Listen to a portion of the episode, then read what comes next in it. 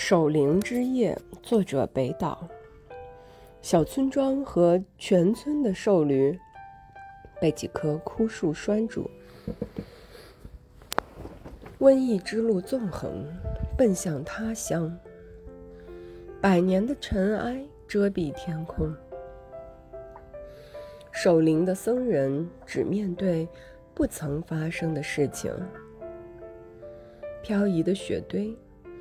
围拢恶狗的眼中之火，窗纸分散了月光的重量，门被悄悄地推开。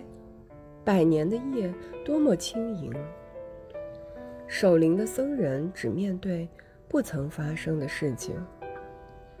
挂锁叮当作响，木箱攒下黑色的时辰。老猫昏睡不醒，辟邪的面具在墙上。百年的梦点亮油灯，守灵的僧人只面对不曾发生的事情。